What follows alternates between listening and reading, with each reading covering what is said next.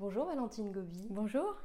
L'île haute, votre dernier roman paru chez Actes Sud, nous entraîne dans les pas d'un jeune Parisien envoyé à la montagne, dans les Alpes, qui a une manière d'appréhender le monde par le langage, un peu rimbalienne. Les mots sont des couleurs. Comment cela transforme la manière de s'exprimer et de percevoir l'autre? Hmm. Vous me posez tout de suite une question euh, qui est difficile. Euh, je crois que la, une des questions que j'aime travailler et qui réapparaît forcément dans ce livre-là aussi, euh, c'est justement l'ambiguïté du langage, qui est à la fois euh, nécessaire pour nommer le monde qui nous entoure, nous l'approprier. C'est ce que va apprendre ce garçon, puisqu'il arrive sur une planète étrangère, cette montagne qui surgit alors qu'il n'en a pas idée, jamais eu idée et euh, c'est une montagne qui est faite d'éléments visuels, d'images, de sensations, mais d'une langue aussi, celle de la montagne, celle aussi du, patois, de cette langue si particulière de, ce territoire sur lequel il arrive. Et c'est une langue qui va lui permettre petit à petit euh, de, nommer cette cosmogonie dans laquelle il, arrive euh, et, qu'il découvre, j'ai envie de dire presque a priori avec le langage, puisqu'il arrive dans un univers total c'est un paysage et un monde qui reste avant tout une énigme, une interrogation, tout est masqué, les couleurs, les reliefs, et on lui parle d'un monde qu'il ne voit pas. Si bien que euh, ces mots résonnent en lui comme des possibilités, comme des hypothèses, ça va ouvrir son imagination d'une manière extraordinaire, ça va même le rendre artiste, puisqu'il va se mettre à dessiner toutes les hypothèses qu'il se formule, à entendre ces mots qui désignent peut-être des phénomènes météorologiques, peut-être des fleurs, peut-être des oiseaux, peut-être des gestes du quotidien euh, qu'il ne voit pas, puisqu'on est dans ce monde encore figé et, longtemps figé euh, par l'hiver. Donc, euh, dans sa tête se produisent aussi ces concerts chromatiques qui sont le propre des enfants synesthètes ou des personnes synesthètes, qui traduisent en forme et en couleur, en paysages mentaux, ce, que les sons leur suggèrent, et au-delà même du sens euh, que revêtent les mots. Euh, donc on est vraiment dans un, travail de réinterprétation qui est sans rapport avec le réel, qui est évidemment extrêmement créatif, et qui lui fait projeter euh, sur la toile vierge de ce monde toutes les fantaisies de son imagination. Il y a du coup un rapport au réel qui est très libre, bien entendu, plein de questions ne demandant pas forcément réponse d'ailleurs, euh, puisque tant qu'on n'a pas de réponse, on a la liberté de tout imaginer. Euh, donc c'est un, garçon dont la, curiosité, euh, l'imagination, la capacité à créer sont vraiment nourris parce que le langage provoque chez lui de sensations inédites et finalement peu communes, la synesthésie étant une aptitude qui, n'est pas ordinaire. Mmh. Vous écrivez ces très belles phrases. Observe, imagine.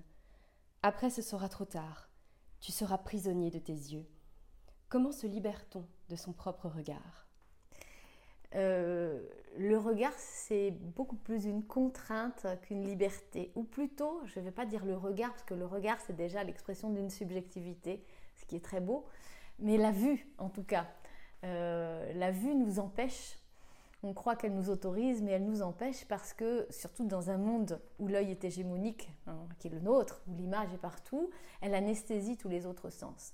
La grande chance en fait de ce garçon, c'est qu'il va rencontrer un jeune homme aveugle qui est né à la montagne aveugle et qui l'a appréhendé tout à fait autrement, avec ses autres sens, avec le toucher, avec l'ouïe, avec l'odorat, le goût peut-être, et qui la connaît du coup intimement. Euh, moins pas en tant que paysage. Le paysage est un, élément séparé. C'est comme l'environnement, ça, dit une blessure en fait. L'œil euh, est, souvent le, ce qui provoque et, aussi souligne la blessure qui nous sépare du réel, tandis que les autres sens, au contraire, nous y raccordent. Et c'est une chance pour ce garçon de découvrir que par d'autres moyens tellement plus immersifs et tellement plus euh, satisfaisants sur le plan de la découverte euh, qu'ils impriment en lui, il va pouvoir appréhender cette montagne-là, non pas comme un paysage distant, mais comme un élément dont il fait partie. Euh, donc il va apprendre lui aussi euh, en, se privant peut-être des images ou en tout cas en les dépassant, à appréhender cette montagne-là d'une manière extrêmement subjective qui, sans que je, dévoile du tout la, fin du livre, mais va lui être d'une aide très précieuse parce que cette, connaissance intime va le sauver. En quoi est-ce que passer par les yeux d'un enfant, vous qui publiez tant en littérature classique qu'en littérature jeunesse, est-ce que cela permet Comment est-ce que cela transforme votre écriture? Comment est-ce que cela vous permet d'explorer quelque chose de différent, peut-être un autre euh, regard, une autre écoute au niveau de votre roman Est-ce qu'un personnage adulte vous offre les mêmes possibles? Alors, c'est une métaphore, l'enfant. C'est-à-dire que ça, n'est pas vraiment un enfant, au sens où il, n'a pas... Euh, c'est plus, plus qu'une petite personne de 12 ans. C'est en fait le Candide. Et pour euh, appuyer sur euh, cette nécessité de la candeur, de la première fois, de la rencontre absolue avec cette nouveauté, ce paysage qui surgit, j'ai choisi un enfant parce que euh, cette première fois me semblait plus radicale. Ça aurait très bien pu e-, être un adulte, mais je voulais insister sur, sur, une manière d'envisager le monde qui déconstruise tous les rapports d'évidence qu'on a avec ce qui nous entoure et nous paraît familier. Qui n'a pas vu une montagne? Beaucoup de gens ne sont pas allés à la montagne, mais on l'a vu. On a vu des documentaires, on a vu des images. Euh, choisir un enfant dans une période prémédiatique, c'était euh, me donner toutes les possibilités de réexplorer euh, ce que c'est que la, la découverte complète. ça demande une déconstruction de mon propre rapport au monde. Je la connais très bien, la montagne. J'ai d'ailleurs choisi une vallée que je ne connaissais pas pour tenter de réactiver ces mécanismes d'émerveillement qui, bien sûr, sont patinés par le temps parce que on ne retrouve jamais sa première montagne, mais qui peuvent être réveillés justement par l'abord d'un lieu nouveau, euh, d'une esthétique neuve. Mais euh, ce qui m'intéresse, c'était pas du tout, par exemple, de faire parler l'enfant. C'est un langage qui est bien trop pauvre, celui de l'enfant, même s'il peut être très beau mais qui est bien trop pauvre pour exprimer la densité de l'expérience qu'il traverse. L'expérience d'une première fois euh, est un séisme euh, qui relève presque du coup de foudre dans son cas et qui ébranle tout en nous. Euh, celui qui le traverse, quel que soit son âge, est souvent dépourvu du langage. C'est le moment où le langage fait défaut, celui de la stupeur, que ce soit dans l'effroi ou dans l'émerveillement. Et c'est plus tard, et c'est ce qui est magique avec la littérature, que à travers le langage, on tente de ressaisir la force de cette expérience-là. Le langage de l'enfant et le langage de l'écrivain euh, ne se rencontrent pas.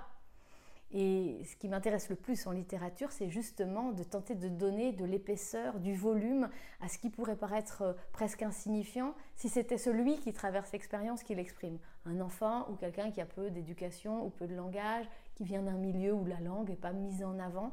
Je trouve que être à la hauteur de, cette complexité, de cette beauté-là, servir par le langage cette expérience, c'est vraiment un, projet formidable. Les lignes du roman traduisent les reliefs des mots de la montagne, vous en avez parlé. Aux couleurs de Vadim, il y a ces lignes-là qui dessinent un monde à travers tout un vocabulaire. De quoi s'est nourrie l'écriture de l'île haute et qu'est-ce qu'elle cultive Qu'est-ce qu'elle cultive On est dans un milieu d'agriculture. Exactement. Euh, l'écriture, elle s'est nourrie de beaucoup de choses et probablement que je ne suis pas consciente de toute la matière hein, qui, a infusé en moi. Bien entendu, il y a mon, désir propre de retrouver euh, euh, cette, cette, liberté, cet émerveillement, cette, cette fécondation vraiment par la beauté qui a dû être la mienne, mais dont je ne me souviens pas euh, de, de l'enfance et qui est aujourd'hui prisonnière d'images. On en revient toujours à ça ces albums photos qu'on feuillette 100 fois, 200 fois et qui finissent par devenir nos souvenirs, mmh. mais qui en fait euh, euh, sont peut-être très éloignés de l'expérience qu'on a eue. Alors c'est pour ça que je, me, confronte toujours hein, dans tous mes livres, mais là en particulier, euh, à l'univers dans lequel je vais écrire. Alors ma matière première, c'est mon propre corps. C'est mon corps qui traverse ces saisons, cette vallée-là où j'ai passé énormément de temps pendant le confinement, qui est une vallée d'une beauté exceptionnel, qui est vraiment un trésor caché, dont les, contrastes de saison sont plus forts que partout ailleurs et qui était aussi, euh, euh, je pense, euh, exagéré par le confinement qui, dispersait toutes les, tentations de digression. le, tourisme, la mécanisation, le ski, tout ça était absent. Je me suis retrouvée dans un livre de contes. On est dans cette outrance-là de tout, de la neige, de la beauté, de la nature, des sons, des, silences. Donc ça, cette, cette expérience-là, évidemment, elle me nourrit dans mon écriture, toujours et particulièrement là. Euh, il y a aussi, bien entendu, des recherches d'ordre livresque. Hein, parce que c'est une vallée dont j'ai découvert aussi l'histoire très particulière, la frontière suisse, qui pendant la Deuxième Guerre mondiale, comme beaucoup de vallées de montagne, a eu un rôle euh, très important euh, pour cacher ceux qui voulaient échapper à, et qui devaient échapper à la barbarie nazie. Euh, c'est aussi une montagne qui a ses propres pratiques, hein, d'une vallée à l'autre, la langue et les gestes changent. Il y a bien sûr des points communs, mais il y a quelque chose de très précieux à essayer de ressusciter la particularité de, ces gestes, du langage, des habitudes. Et ça, pour ça, il faut faire des rencontres. C'est ma chance à chaque fois, c'est que j'ai la confiance euh, de gens qui, euh, qui vraiment me livrent euh, des témoignages extrêmement précieux, des gens souvent très âgés. Beaucoup sont morts déjà, de ceux qui, m'ont laissé entrer chez eux et dans leur enfance. C'est voilà, c'est une espèce d'amalgame de tout cela et aussi d'un désir fou d'écrire vraiment un livre euh, où, la beauté, la lumière soient roi et reine. Euh, et, ça, c'est un travail de, voilà, de création et d'imagination. Ceci dit, je, suis toujours très prudente avec la fiction et l'imagination parce que je ne crois pas qu'on puisse partir de rien. Donc euh, peut-être que ça vient d'un endroit que j'ignore. la dimension du temps dans votre roman s'imprègne des saisons. Le rythme s'attache aux neiges, aux fontes, au blé. Pourquoi était-ce important pour vous de ramener votre lectrice, votre lecteur à ce rythme-là? D'abord parce que de fait, euh, la lenteur est, devenue une espèce de luxe absolu, euh, une volupté même, une volupté. Cet enfant-là, c'est un, cadeau incroyable qu'il échappe à la ville et qu'il se retrouve dans ce monde presque arrêté. L'hiver dure sept mois d'ailleurs, donc euh, on est vraiment dans un rapport au temps qui est totalement déconstruit. C'est pour ça d'ailleurs que je n'ai pas donné des noms de saison au chapitre, mais des noms de couleurs, parce que les noms de saison nous enferment dans des définitions extrêmement rigides. L'hiver commence le 21 décembre et se termine le 21 mars. Il y fait froid. C'est ça qu'il a appris dans, son manuel scolaire. Ce n'est pas du tout l'expérience qu'il en a. Le printemps est, très éphémère en montagne. À peine les fleurs fleurissent qu'on les coupe pour en nourrir les vaches. Et, l'été est très rapide, c'est le temps de la moisson. L'hiver peut commencer dès septembre. Donc il y, a, un rapport comme ça au, autant qui est euh, renouvelé par l'expérience et qui nous dit bien que tout savoir livresque est extrêmement relatif, que le langage lui-même doit être absolument mesuré au réel. Ça, c'est la grande leçon des nourritures terrestres d'André Gide. C'est un des premiers livres qui m'est marqué quand j'étais enfant, saisi au hasard dans la bibliothèque et dont j'ai probablement compris un dixième, mais je me rappelle de cette phrase magnifique. Et maintenant, Nathanaël jette tous les livres. Depuis la sortie de l'île Haute, vous avez proposé de nombreux concerts littéraires et rencontres musicales. Je garde en mémoire un mot que vous avez dit un peu plus tôt, concert chromatique, que j'ai trouvé magnifique. En quoi est-ce que la musique accompagne les dimensions orales et écrites de la littérature, de ce roman pour vous? Euh, c'est presque deux musiques, deux instruments qui jouent en même temps. Alors moi, je suis récitante hein, dans ces mhm. concerts littéraires la voix est un instrument, bien entendu, et le langage n'est fait que de sons et de rythmes. Je crois que la parenté avec la musique est complète. Euh, donc on pourrait se demander quelle est l'utilité ou quel est l'intérêt hein, de ce genre de, proposition. Alors moi j'aime vraiment l'idée d'immersion. Donc si j'espère que mon livre se suffit, en tout cas euh, provoquer volontairement euh, pendant un temps court, hein, qui est une heure, une heure dix, une expérience totale où tous les sens du lecteur ou de l'auditeur ou du spectateur sont mobilisés, euh, c'est vraiment euh, une joie profonde. Donc travailler avec un musicien, c'est aussi lui confier euh, à travers son propre langage une, revisite de mon propre travail. Et d'abord, c'est très intéressant. Et ensuite, j'ai cet espoir que ces, langages-là euh, soient synergiques et produisent encore une autre forme. C'est-à-dire que on n'est pas simplement dans une extraction du livre, on est dans une création de plus qui dépasse ou qui déborde ou qui dévie du livre, mais qui prend racine, c'est-à-dire que ça n'existe pas en dehors du livre. Je ne peux pas écrire un spectacle, je ne sais pas faire ça. Euh, c'est vraiment euh, des morceaux de, du roman qui n'existeraient pas séparément des 400 pages qui les, qui les enveloppent et qui les portent. Euh, mais je crois qu'on s'adresse aussi à autre chose à, chez le lecteur, y compris d'ailleurs chez les non-lecteurs, en, proposant ce genre de forme. Dans, dans, mes concerts littéraires, il y a aussi de la lumière et de l'image. Et je pense que quelqu'un qui quitte euh, un concert littéraire, même s'il ne lit pas, euh, aura euh, eu une expérience littéraire, aura eu une expérience musicale et visuelle. Et donc, ça permet à la fois de s'adresser aux gens qui aiment lire, mais aussi à des publics plus éloignés, qu'ils soient jeunes, qu'ils soient âgés, qu'ils soient dans un rapport complexe à la langue. C'est très rassembleur. Et moi, j'écris pour partager. Donc, tout ce qui permet euh, de porter le, langage euh, plus loin et ailleurs que là où il est évident, bah, c'est des expériences qui me, qui me réjouissent.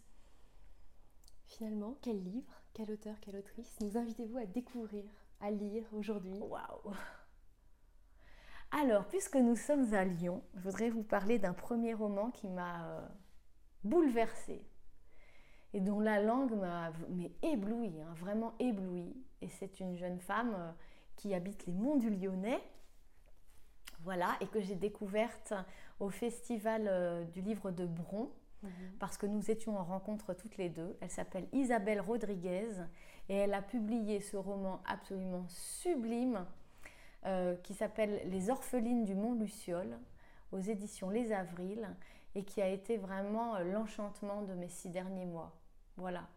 Merci beaucoup. Et elle le sait parce que j'ai été euh, vraiment euh, emportée. Merci beaucoup, Valentine Gobi. Merci.